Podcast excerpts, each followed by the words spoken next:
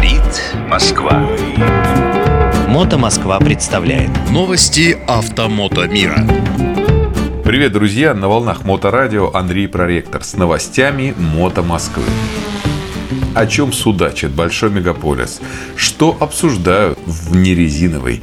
Какие истории занимают умы наших сограждан? Давайте я вам сейчас обо всем расскажу прямо по порядочку. Бронируем стартовые номера для чемпионата Мото МСК Кап.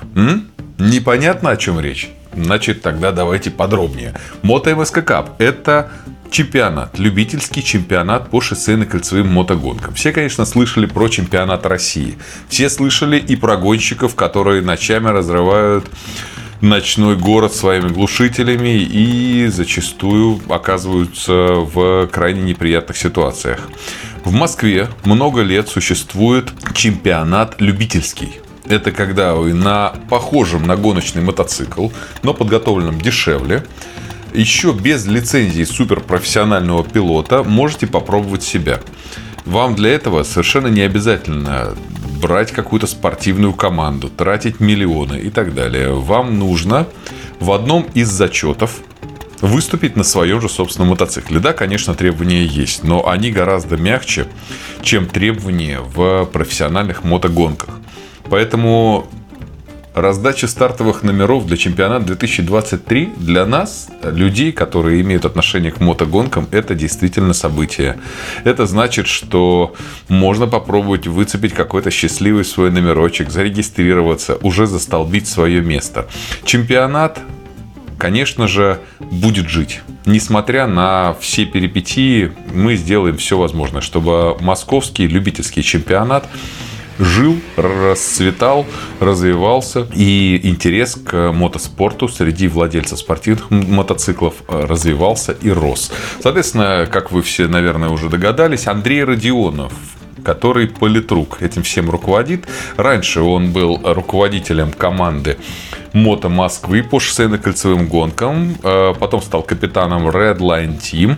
Руководил R3 Cup. И сейчас э, он стал руководителем, основателем, идейным вдохновителем Мото МСК Cup.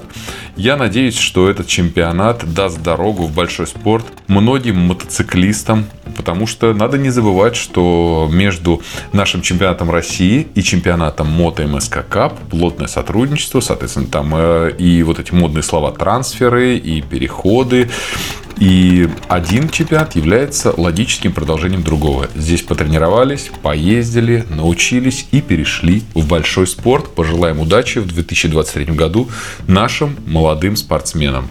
Итак, мы переходим к следующей новости. Как быстро летит время. Еще в 2014 году Мото Россия была только зарождающимся проектом с красивым логотипом и самой отмороженной командой единомышленников. В 2021 году это огромный проект, включающий 49 региональных отделений. Это мощный инфоресурс, позволяющий поддерживать лучшие мотомероприятия страны. Множество благотворительных проектов от донорства до помощи детям, семинары, обучающие поведению на ДТП, собственные мотосоревнования, фестивали, программа лояльности для держателей членских карт, более чем с 200 партнерами. Ну, к чему это я вам рассказываю, друзья? 20 декабря, 20 декабря 2014 года мы взяли и нарисовали логотип будущего объединения Мото Россия. Тогда в нем было всего два города. Это была Москва и Челябинск. И знаете, мы ярко обсуждали на этой неделе на всех страничках, во всех соцсетях тот самый первый комментарий, который был написан под этим логотипом. И там было написано, вот теперь, Андрюха, ты абсолютно точно и бесповоротно ел уху. Друзья, дело в том, что Мото Россия, как глобальный проект, тогда никем не рассматривалась всерьез. А ведь это было не так давно, 8 лет назад. Для кого-то это целая эпоха, для кого-то 8 сезонов, для кого-то целая жизнь. Если что, у многих дети моложе. Ну а здесь получается, что 20 декабря мы празднуем день рождения нашей эмблемы, логотипа. Вот, поэтому поздравляю вас всех. И если есть желание, вы можете, конечно, в комментариях написать, сталкивались с Мото Россией, не сталкивались, какие у вас есть мысли на эту тему. Вот, ну, как бы вот тема в Мото Москве сейчас у нас э, достаточно актуальная. Едем дальше. Нужна максимальная огласка. Шокирующее ДТП, произошедшее на 57-м километре автодороги М7 «Волга» в Богородском городском округе Московской области. Страшное ДТП. Водитель по фамилии Пантюшин, бизнесмен, руководитель департамента в «Газпроме», совершил страшную аварию.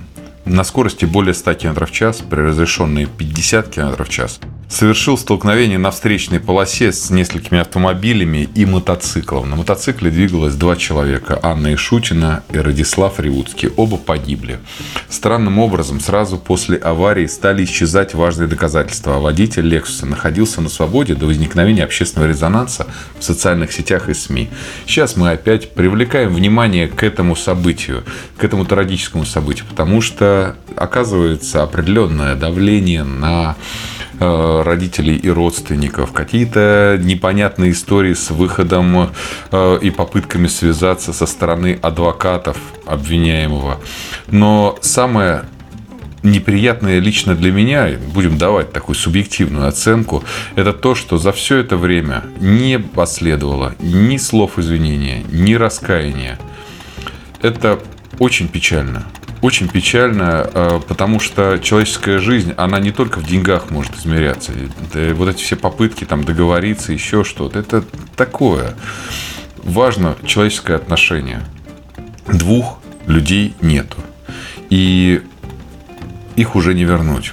И самое страшное, то, что сейчас по всем социальным сетям, по всем мотоциклетным СМИ расходится информация, где родственники обращаются к мод-сообществу. Они опасаются, что Пантюшин со своими связями и финансовыми возможностями может оказывать давление на следствие и тем самым избежит наказания или скроется за пределами Российской Федерации.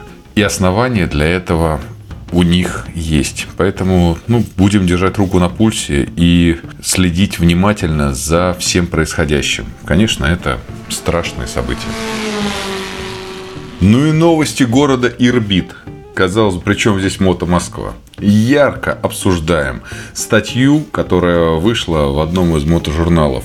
Музей мотоциклов «Урал», который э, производит неизгладимое впечатление на каждого, кто любит технику, обезглавлен. Мало кто задумывался о том, что музей появился благодаря стараниям одного человека, Александра Буланова. Именно он смог спасти собрание уникальных мотоциклов от распродажи по рукам, создав первый и единственный в России государственный музей мотоциклов. Им же он руководил последние 18 лет, тепло принимая каждого любителя мототехники. В нынешнем году кандидатуру Александра Буланова, как и прежде, должны были вновь утвердить на должность. Однако на пути стал глава администрации города Ирбит – из-за разногласий с Булановым его не продлили полномочия. Ну, а сейчас мотосообщество пишет письма на адрес минкульт собака егов66.ру. Это Министерство культуры Свердловской области. И люди просят призываем вас тоже к этому, э, написать письмо в поддержку Александра Буланова. Напишите и попросите оставить человека, который сделал для сохранения мотокультуры в России, пожалуй, гораздо больше большинства власть придержащих. Давайте сохранять культуру, сохранять традиции. Вы же знаете, я всегда говорю о том, что наша история – это фактически все, что у нас есть. Если мы будем забывать о том, что у нас в прошлом, то как двигаться в будущее.